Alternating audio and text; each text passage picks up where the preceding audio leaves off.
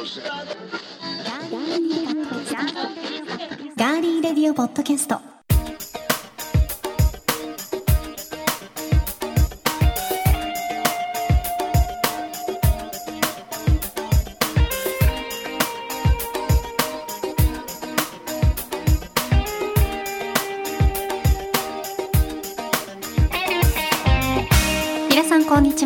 11月2日11月最初の火曜日です。いかがお過ごしでしょうか？今週も名古屋のスタジオからお送りしていきます。ガーリーレディオポッドキャスト。お相手は私高田沙織です。えそしてここでえメッセージが届いているのでご紹介したいと思います。えーラジオネーム SKSKSK さんからです。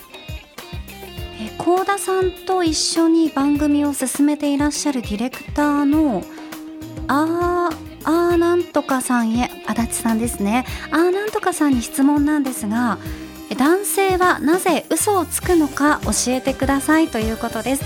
じゃあそのあーなんとかさんに答えていただきましょう。どうぞ。皆さんこんにちは。この番組のディレクターのあなんとかこと足立です、えー男性がなぜ嘘をつくかというご質問、えーお答えします。それは恥ずかしいからです。やり直し。え？やりのやり直し。恥ずかしいからとかそういうのを多分 SKSK さん求めてないんで。え？えー、と何を言えばいいんだろうな。嘘嘘をつくのはやはりですね、えー自分が傷つきたくないから。いいんですか？それで。えーというかですね。えっと なぜ嘘をつくか。それは怒られたくないから。はいということで。あ分かった分かった。正解が分かりました。はいどうぞ。は先生はい。はいどうぞ、はい。剛くんはい。えーバレないと思っているから。はい、大正解です。よかったですね。はい、ラジオネーム SKSKSK さん、これでよかったでしょうか？あーなんとかさんは足立ディレクターです。ので、覚えていただきたいと思います。メッセージありがとうございました。さあ、では、えー続いてメッセージ。何ですか？何だったの？これ。何だったの？はいわかりました。はい。あ続いてはい。メッセージ、はい。あのはい引き続き、はい、ご紹介していきますね。えゴンベイさんからいただきました。はいありがとうございます。毎週火曜を楽しみにしております。はい。ありがたいですね。ありがとう。ございます。えー10月19日の回にてですが高田さん未上陸の北海道と足立 D 未上陸の九州っていいですよ。え北海道は親戚に会いに九州は学生時代の同窓に会いに行くってことが主で観光に行くって感じは全くないですが世の中が落ち着いたらぜひ行ってみてはいかがでしょうか。秋の北海道の味覚春の阿蘇の新緑はまた行きたいですねといただきました。ありがとうございます。そっかゴンベイさんは北海道に親戚がいらっしゃって九州には学生時代の同級生がうん。たくさんいらっしゃるってことですね。なるほどね。うんうんうんうんうん。ん。まあ朝もねちょっといろいろ今ね。大変なねうん。状況ですけど、そうですね。のまま沈静化していくといいんですけどね。わかんもう本当に自然現象ですからね。ねわかんないですね。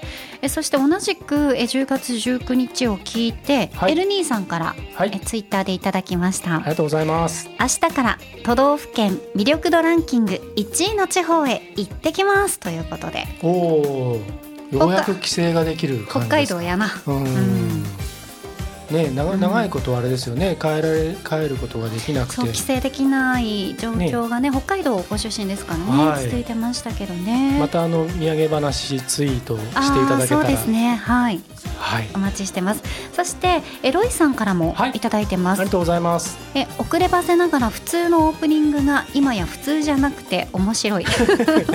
今週も楽しませていただきました、はい。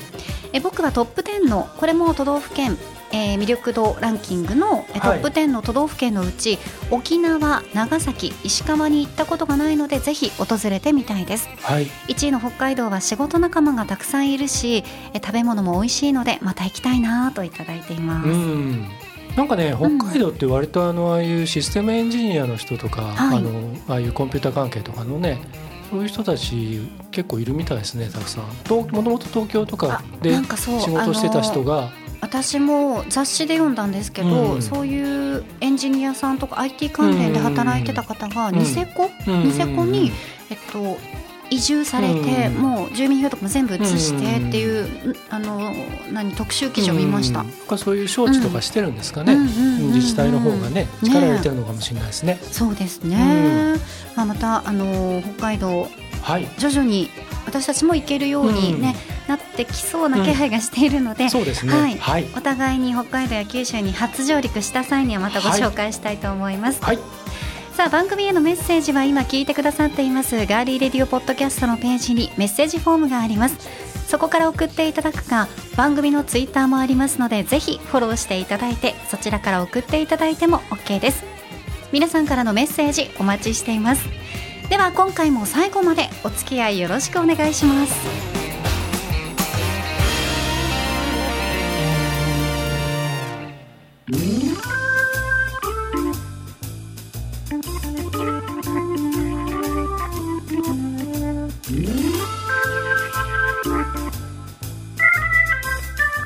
名古屋のスタジオからお送りしていますガーリーレディオポッドキャスト。さて新型コロナウイルスの感染状況も以前より落ち着いてきて飲食店、まあ、特に認証店と呼ばれる、うん、各都道府県で認証されているお店の時短営業も解除されたので、はい、1年ぶりだったり半年ぶりに外で飲みましたって方も増えてきたんじゃないでしょうか。そうですね。我々も半年ぶりに、はい、やっと。ね、ね、まあ、短い時間ではありましたけど、はい嬉しかったですね。いや嬉しかったしおいやっぱり美味しかったし。外で飲むって、はい、なんであんなに美味しいんでしょうね。まあもともとね、うん、プロが作った料理なんで美味しいのは当たり前とはいえ、ね、だけどねやっぱり、うん違いますね。ねちょっとあの、はい、感動すらありましたね、はい、最初の一杯はビールから始まりましたが、はい、そのビールすらうまく感じましたね。はい、うん、いいお酒もたくさん飲み、はい、素敵な時間を はい過ごしました。はい。さあそうこうしてると今年もあと2か月ほどになりますがコロナ禍前だったら、はい、まあ、私もあのね足立ディレクターと一緒によく新年会、うん、まあ、忘年会新年会とかね、うんうん、やってましたけど、はい、今年が明けて、うん、コロナが始まって、うん、もう今1年45か月？そうも,、いやもっとですね。もっとか2年、はい、うん。だからこう忘年会新年会っていうのをもうちょっとこう、うん、頭の隅っこにね、うん、忘れてる感じがありますが、はい、今感染状況が落ち着いていて、うん、飲食店の皆さんは今年忘年会や新年会が行われるんではないかという期待感、はい、ね、胸膨らませている方が多いということなんですが。緊急事態宣言まん延防止等重点措置が全面解除された後の10月1日から11日に東京商工リサーチが全国の企業を対象に防新年会の開催以降のアンケート調査を実施しました、うん、これあのたくさんの企業に答えていただけませんかという質問を東京商工リサーチがされてるんですが、はい、有効回答があったのは8174社となっていて、はい、それによると、うん、もうびっくりしたんですけど企業の7割が開催の予定がありませんと回答されました、うんはい、この調査結果に基づくと今年も宴会の自粛ですね、うん、そして、えー、飲食業や関連業者へのダメージというのは変わらず続いていくんじゃないかなということです。はい少しだけアンケート結果を掘り下げてみると、はい、緊急事態宣言やマンボウに関係なく、うん、忘年会新年会を開催しないと回答した企業は70.4%、はい、5760社に達しています。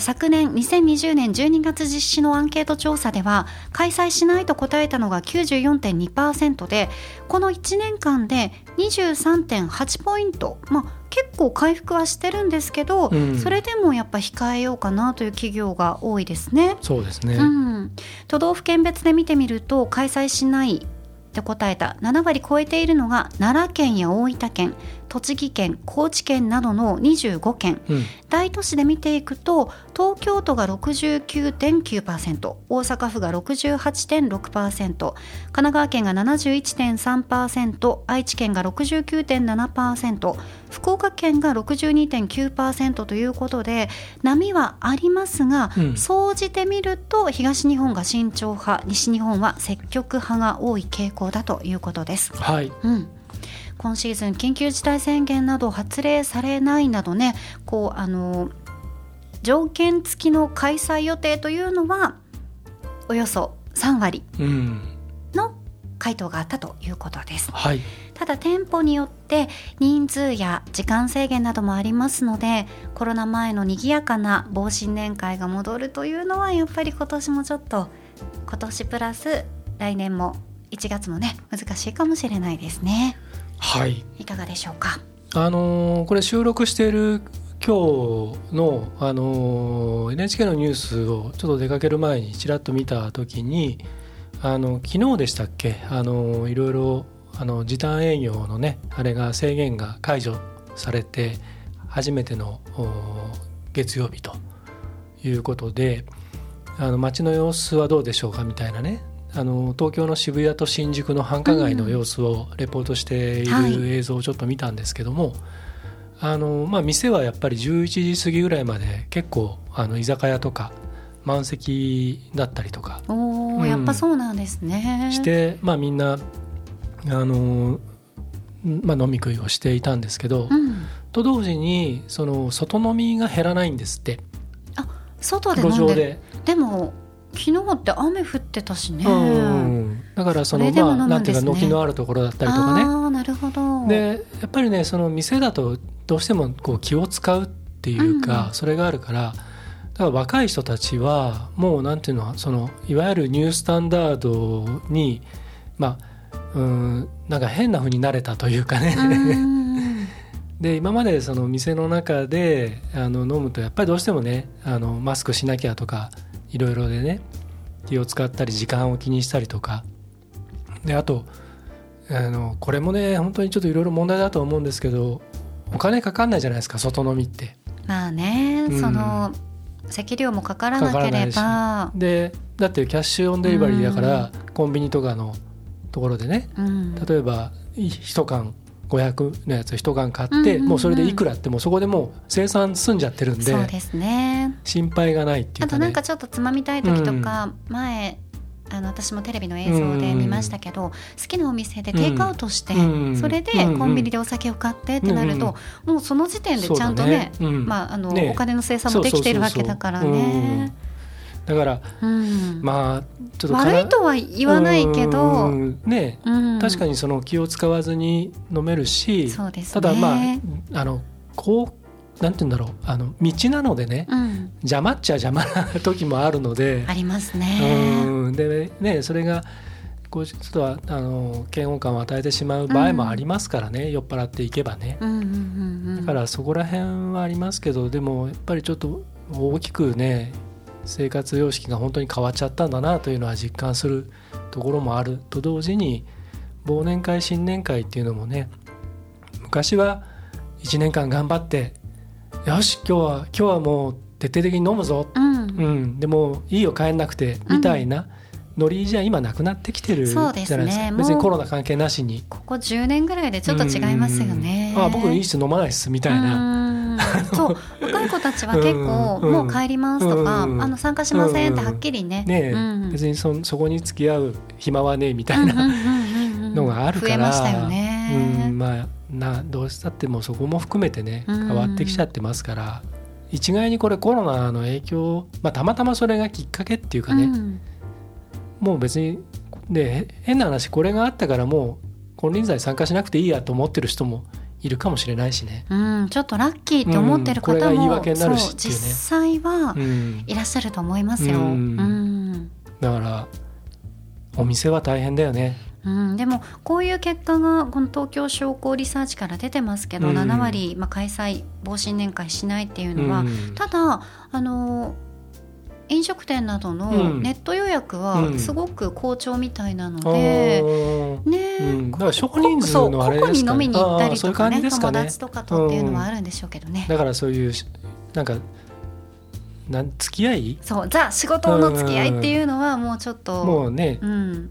それはよしとして例えばあの1対1とかね、うん、まあ、本当に仲のいい友達同士とか、うん、あとまあ例えば彼氏彼女だったりとかそういうの家族とかね、うん、そうそう、うん、だからそういう感じからそれそっちの予約はだからあれなんでしょうね。むしろ逆にそれ予約取っていかないとあれだもん変なとこ行っちゃうとね変な隣に変なのがいてわーわーやってたら危ねえって話になっちゃうからね。やっぱりこちらも選ぶ、ねうん。ことを覚えましたからね。安全なところを探していくっていうね、認証店でねそうですね。お酒を楽しむ方も増えたのも事実ですね。はい。はい。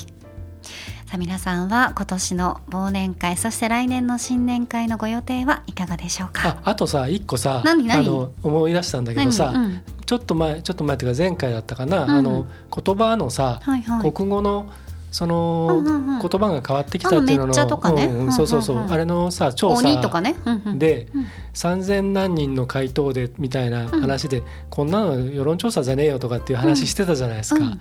でそれに比べてこっちの方がまだ8,000何社会社として回答してるわけでしょ？ちゃんとあの回答してどんだけあ。の世論調査が小規模だったかっていうことをちょっと思っちゃいました。そうですね。有効回答が8174社なので、うん。それたもっとたくさんのところにね、だってこれ会社が回答してるわけでしょ？そうそうそうそう。あっちはだって個人が回答してるわけでしょ？そうそうそうねえ。ねそんなもんなんだね。え意外とね。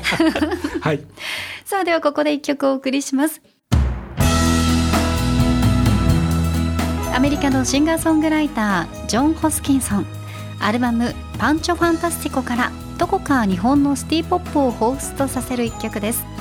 Just Think It Over I'm sorry to wake you, but this can't wait any longer. I just need to tell you my feelings for you stronger than I've ever felt. It's made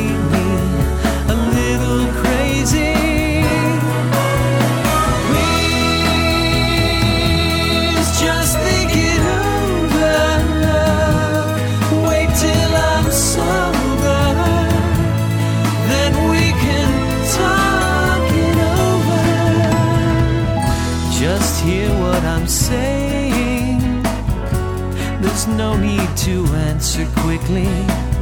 Pretend that you're weighing those words that I put so thickly.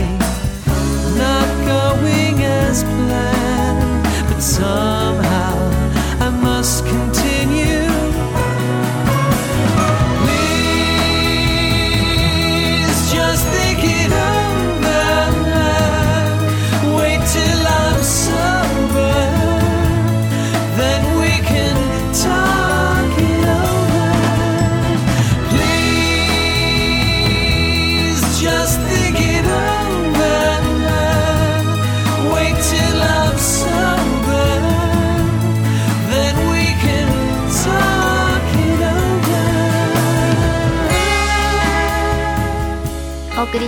ジョン・ホスキンソン。アルバム「パンチョ・ファンタスティコ」から「Just Think It Over」でした。はい「Just Think It Over」はよく考えてみようという意味があるんですね。そうですね、うん。はい。あのーこのね、うん。あのージョン・ホスキンソンって非常にすごくこの曲いいでしょう。おしゃれですね、It's time someone about this drinking. Please. 私なんか好きです。例えちゃってあれですけど、ん。大竹栄一さんのあねもうすごくわかります、うん。はい。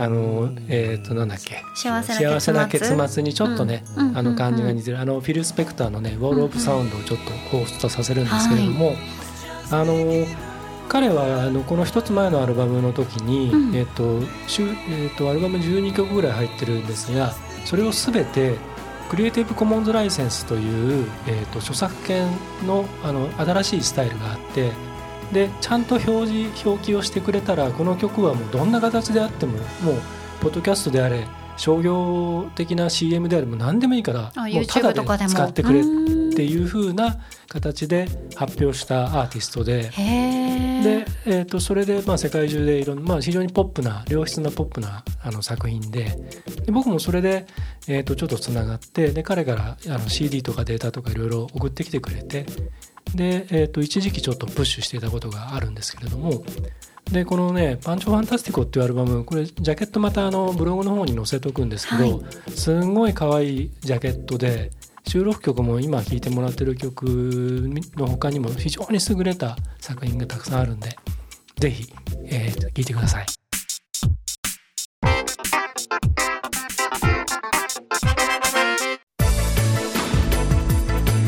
続いては今回の気になるニュース私高田が今気になっているニュースをご紹介します。それではニュースセンター小田さんお願いします。はいお伝えします。北海道での定着が確認されている寄生虫エキノコックスが本州では唯一愛知県知多半島の野犬への感染が広がっていることが分かりました。7年前に初めて知多半島の阿久井町で見つかって以来相次いで発見されています以上ニュースをお伝えしました。ありがとうございました。エノキモッコスとかエキノフォックスとか駅の前のコンビニとかいろんなこと言ってますけどそういうことじゃなくてエキノコックスだよっていう話です。はい。えのきフォックス？うん。エノキフォックスっていう。駅の前のコンビニ。すんげえ語呂が悪かったですけど大丈夫ですかね？はいね。いいの？もういいですか？ぼんやりしてました。ぼんやりしてましたね、忘れてましたよね。はい。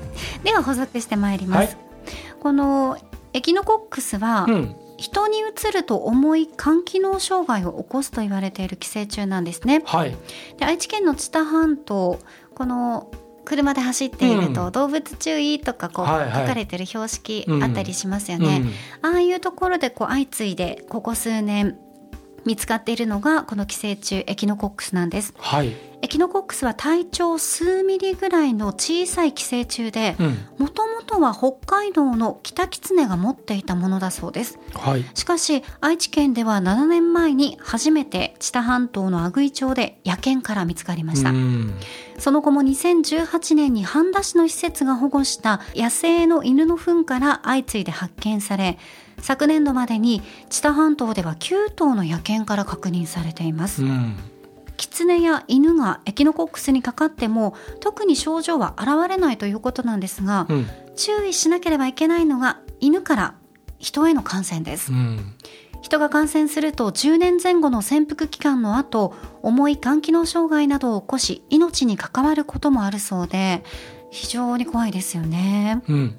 この流れというのがありましてはい。感染したキツネや犬がエキノコックスの卵を含む糞をしその卵をネズミが食べます、うん。そして野犬やキツネがネズミを食べることで感染が広がりそうした過程で人に対しては食物や水などに卵が付着していてそれに気づかず人の口から入ることでエキノコックスに感染するということで足立さん実際にうん。北海道内では毎年10人から20人の患者さんの報告があるんですってよ。うん。ねえ怖いね。怖いですよ。うん。ただ今現在県の調査ではエキノコックスがどのように愛知県に持ち込まれたのかっていうのが分かってないそうで、まあ、予防対策だけをねこう徹底してほしいと県側は呼びかけられています、うん。あの。強そうだもんね名前から、うん。エキノコックス。エキノコックス。なんか行きます。そうエキノコックスって感じじゃないですか、戦えエキノコックス。めっちゃ強そうな感じが、ん新エキノコックス。そうだ。カタカナでもね、うん強そうなんだよな。なんとか戦隊エキノコックスね、うん、ありそうありそうありそうね。う。ん。ねえ。ね。本当に。もうキリがありませんけども、はい。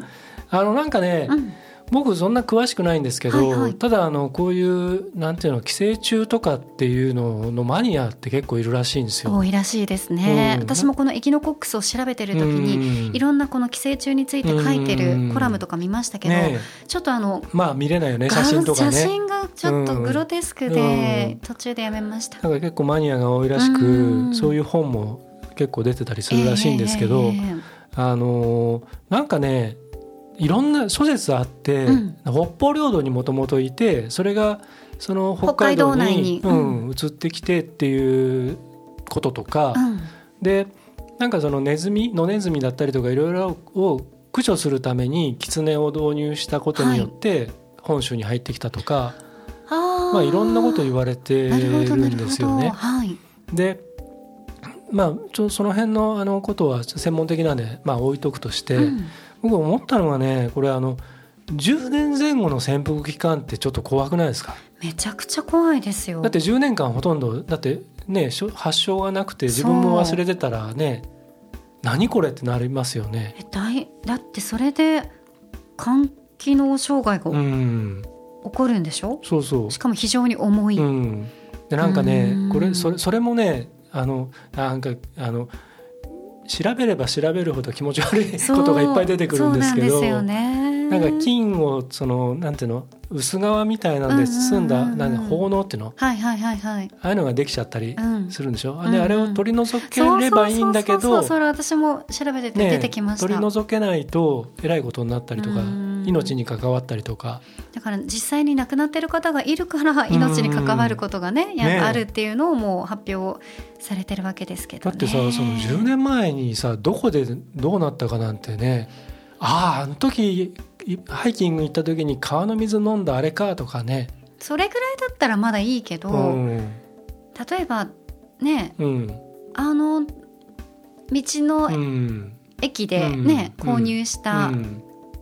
お野菜に、うん。あ付着してたともし付かね着してたの分かんないもんね。んないそう、ねえ。まあ別に道の駅じゃなくたって普通に流通してるものの中に含まれるかもしれないしね。そうそうねえ、だから今ほらアウトドアブームでこううん。結構いろいろやって川の水すくって飲んだりとかっていうのもあれもだからもしかキノコしたら食べちゃったりねこの時期多いですからね。多いですよね。毒キノコはね。気ぃつけないといけないしなんかねやっぱうんちょっといろいろだんだんあれですね。あの自然のそういうことですらちょっとこう怯えなきゃいけないっていうのはちょっとねそうですね。なんか恐ろしいですね。しかねも愛知県でね。なんで本州で唯一、うん愛知県の知多半島。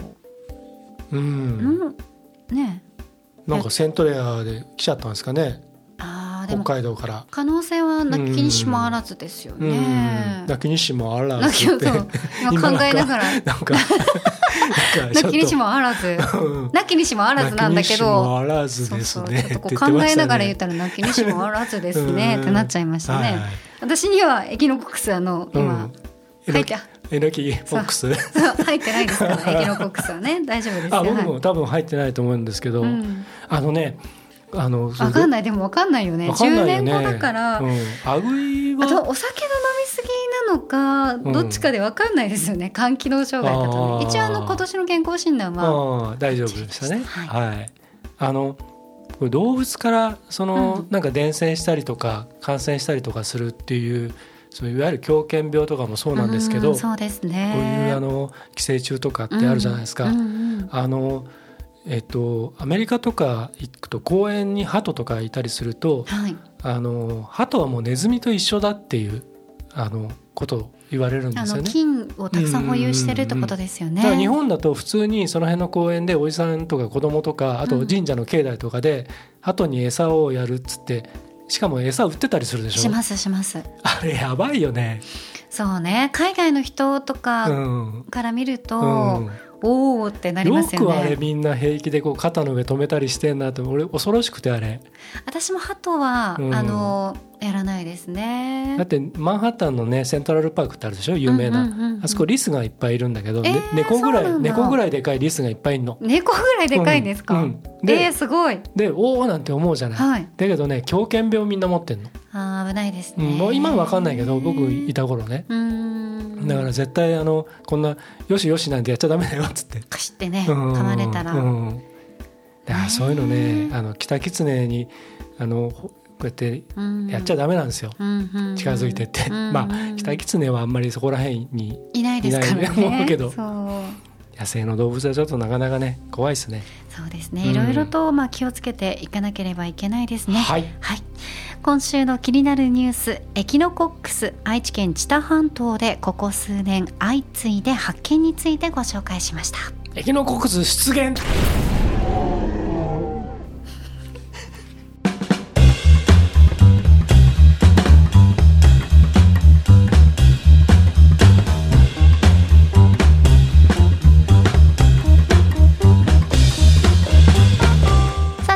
週のミクストラン25のえーご紹介です。はい。11月5日金曜日配信のミクストラン25ですが YK ホールディングス株式会社の荒川浩二社長のインタビューをお送りします。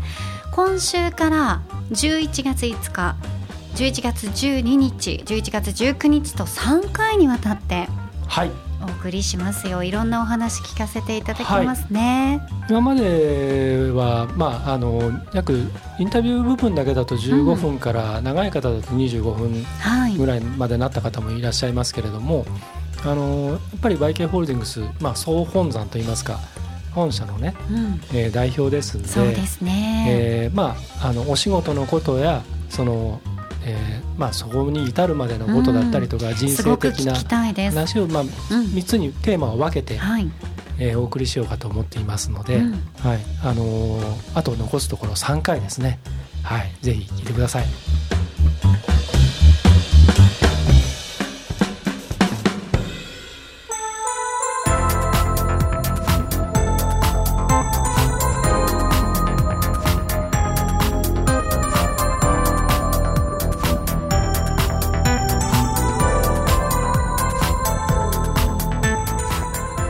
タジオからお送りしてきましたガーリーレディオポッドキャストエンディングのお時間です。はい、メッセージご紹介します。はい、えー、はるさんからいただきました。ありがとうございます。えー沙織さん足立さんこんにちは。こんにちは。勝手に映画レポートということでおお、ではるさん映画お好きなんですよ、うんうん。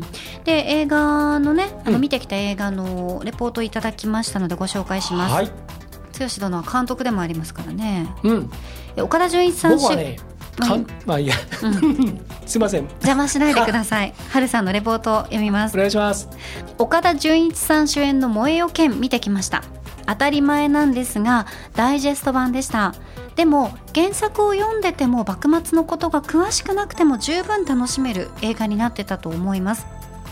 理由を考察してみた個人的な見解なんですが登場人物や事件などを大胆でドラマティックな演出に振り切ってるのが魅力です舞台の京都の雅な風情もリアリティが際立っていて美しかったです。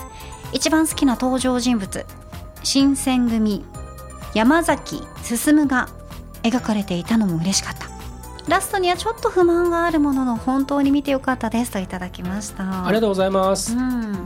見た？見てないですけど、うん。僕原作は読んでいて、あやっぱそうなんですね。うん司馬遼太郎原作なんですけれども、はいうん。まあでささらにあのこれ週刊文春に連載されていたんですよもともとは。へえそうなんですね、うん、それをあのまあ一冊にまとめたものなんですけれども、うんうん。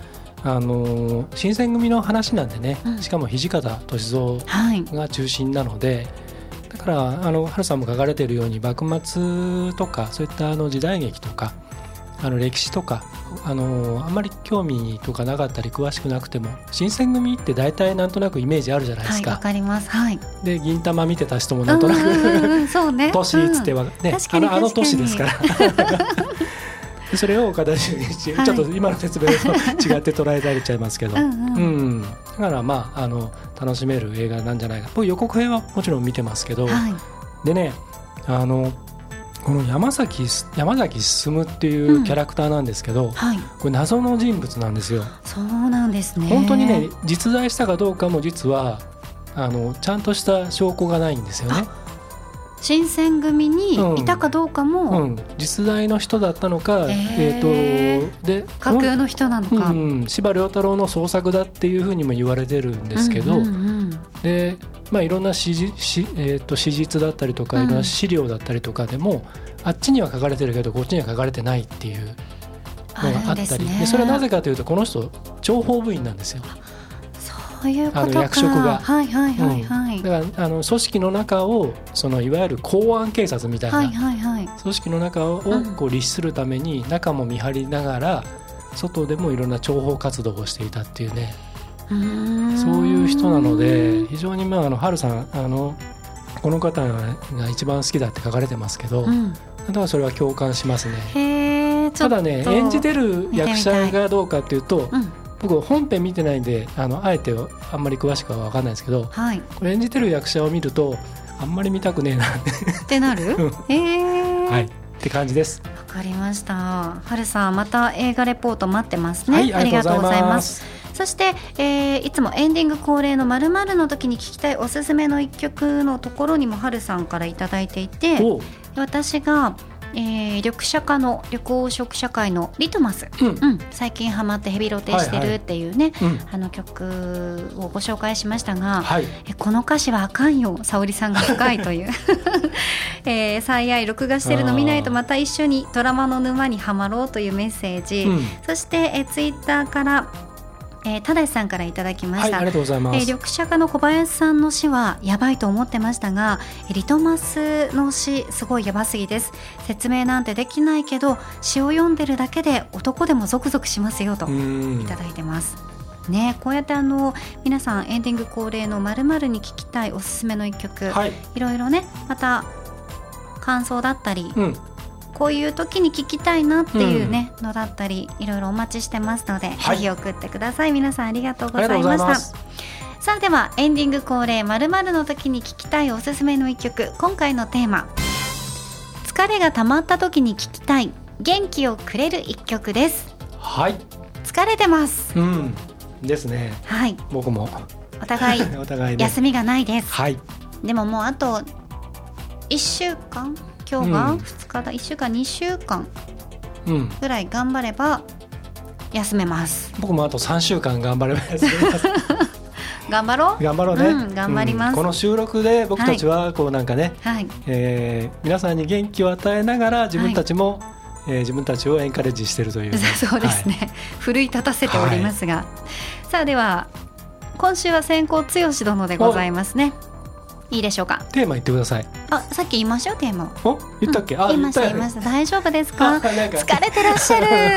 2秒前のこと忘れてる、ねえ見事に疲れてらっしゃいますが では参りましょう。ここやりましょうよ、ちゃんと。えいいですよ、はい。もうこれでうん。いきますね、はいわかりました。さあでは今回のテーマ疲れが溜まった時に聞きたい元気をくれる一曲。先行足立剛。大橋トリオ。それでいいんじゃない？いいですねこれあのゆるくていい。うん、うん。今年リリースされはい。たアルバムにね、うん。収められてるんですけど歌詞がねあのまあ気楽に行こうぜ。焦っていいことないしそれよりもね笑い転げて愉快に行こうっていうね。うん、まあこんな感じですよ今。うん。ね本当ですよね。うん。そうなんですよ。なんかもうね気張っても仕方がないですからね。なんかねこうガーッとこうアップテンポの曲にしようかなと思ったんですけど、うんはい。なんかこういうちょっとふわっとしてね、うん。いう感じもあの逆にいいかなと思いました。はい。はい。では高校私ですね。発表していただきますよ。はい。今回のテーマ疲れが溜まった時に聞きたい元気をくれる一曲。高校高田沙織。死者も明日も。おー。はいまあこれはもうまさになんですけど今ちょっと韻を踏んでみたりして、はい死者も明日も、うん。韻は踏んでないんです。これ そのままで死者もの明日もはいな わかりました。のではい。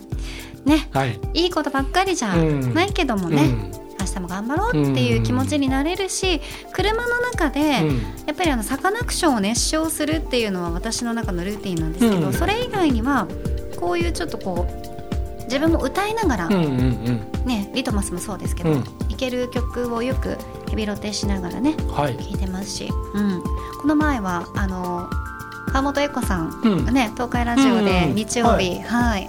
番組新がねはい、スタートしたのでね。エコさんの番組をね、帰りは聞きながら帰ってきたらちょっともうね、疲れがね、うん。癒されましたよ、うん。うん。僕も聞いてましたけどねよかったですね。やっぱりこう自分の耳にうん。馴染む声っていうのは、どの時間帯にどんなシチュエーションで聞いてうん。もすごくいいよね。だしあの、うん。すごく日曜日のあの時間帯うんうん。になんかすごくぴったりくる番組でしたね、あのすごくかあ選曲も良かったし、うん。コさんの雰囲気もねそうですとても良かったですね。うん。はいということで私とね剛殿の声もうん。誰かのね癒しにうん。なったり元気に なれればいいかなと思っておりますよ皆さん。今月もねそういうなんでそんな声出したんですか？落ち着こうとしちゃったんですか、大人の、まあ大人の感じで。感じではい。皆さんに聞いてもらえたらいいな。はい。ということで今週も最後までお付き合いいただきましてありがとうございました。ガーリーレディオポッドキャストここまでのお相手は？ディレクターの足立でした。そして私高田沙織でした。11月も始まりましたね。皆さん頑張っていきましょう。来週もお楽しみに